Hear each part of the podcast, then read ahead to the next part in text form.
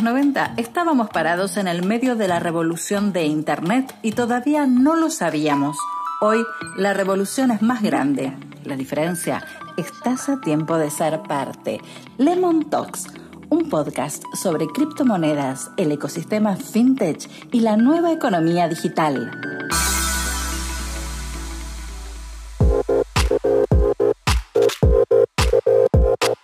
Bienvenidos a un nuevo episodio de Lemon Talks, este ciclo de conversaciones en las que hablamos sobre criptomonedas y la nueva economía digital. Hoy tenemos un tema súper interesante para conversar con ustedes. Vamos a hablar sobre Ethereum y para eso estamos con Rocío Rodríguez A del equipo de Lemon. ¿Cómo estás, Rochi? Hola, Ale, ¿cómo estás? ¿Todo bien? Bien, muy bien. Vamos a hablar de Ethereum, que es, como ya vamos a ver, mucho más que una criptomoneda. Es todo un protocolo. ¿Por dónde empezamos a hablar de Ethereum? Y yo arrancaría desde el principio. Ethereum eh, nació en 2015, el creador es Vitalik Buterin, era un desarrollador de Bitcoin, pero él pensaba que se podía aprovechar la blockchain para mucho más que solo una moneda. Y a esto le decían que no, entonces arma Ethereum. Ethereum es ahora la, la blockchain programable líder del mundo. Cuando hablamos de compré Ethereum o vendí Ethereum, en realidad estamos hablando de otra cosa, ¿verdad? Exactamente, porque en realidad Ethereum es un protocolo, es un protocolo que tiene su propia blockchain, tiene su token, pero tiene su moneda que se llama Ether. Cuando hablamos de comprar, cuando decimos, por ejemplo, compré Bitcoin, compré Ether. Perfecto, o sea, ustedes que pueden entrar a la aplicación de Lemon Cash, si van a comprar, compran Ether, que está dentro del protocolo de Ethereum. Exactamente. Decía Rochi hace un ratito que Ethereum es programable. ¿Qué significa eso? Bueno, que sea programable en realidad es lo más importante de todos. ¿Por qué? Porque significa que los desarrolladores van a poder usarlo para construir nuevos tipos de aplicaciones, dApps, se les dice. Acá es lo más importante que surge, que es eh, los smart contracts, los contratos inteligentes. Es un tipo especial de instrucciones que se almacenan en la blockchain.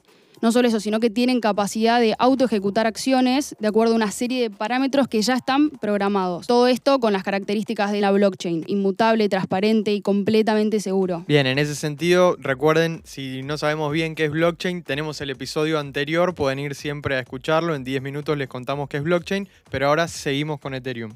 Para que se entienda bien lo que es smart contracts, un ejemplo podría ser una apuesta entre vos y yo, Ale.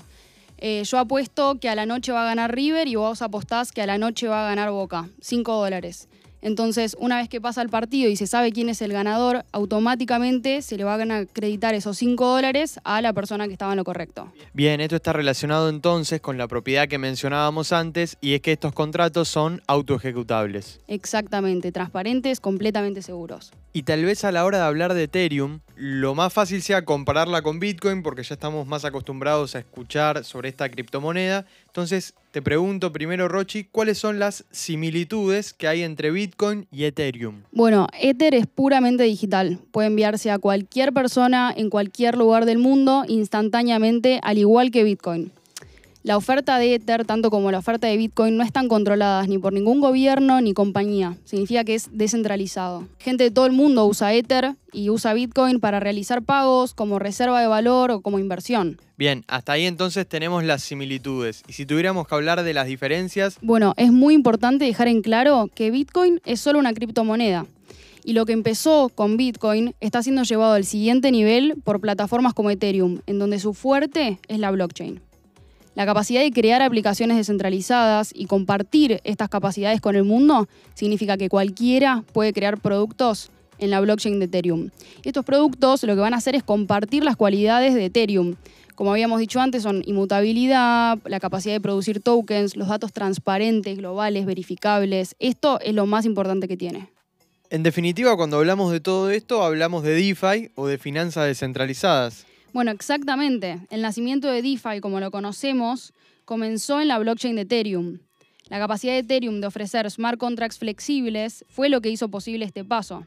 Lo que va a incluir estas finanzas descentralizadas son los activos digitales, los protocolos, los contratos inteligentes y las aplicaciones descentralizadas construidas en blockchain. Es decir, sobre una infraestructura descentralizada, una que va a permitir la interacción del usuario con la plataforma directamente dejando atrás a los intermediarios. O sea, el futuro está construido sobre la blockchain de Ethereum. Exactamente. DeFi fue el tema más popular de este 2020 en cuanto al ecosistema cripto. Se relaciona con Ethereum, como dijimos, porque la gran mayoría de sus servicios están construidos sobre su blockchain.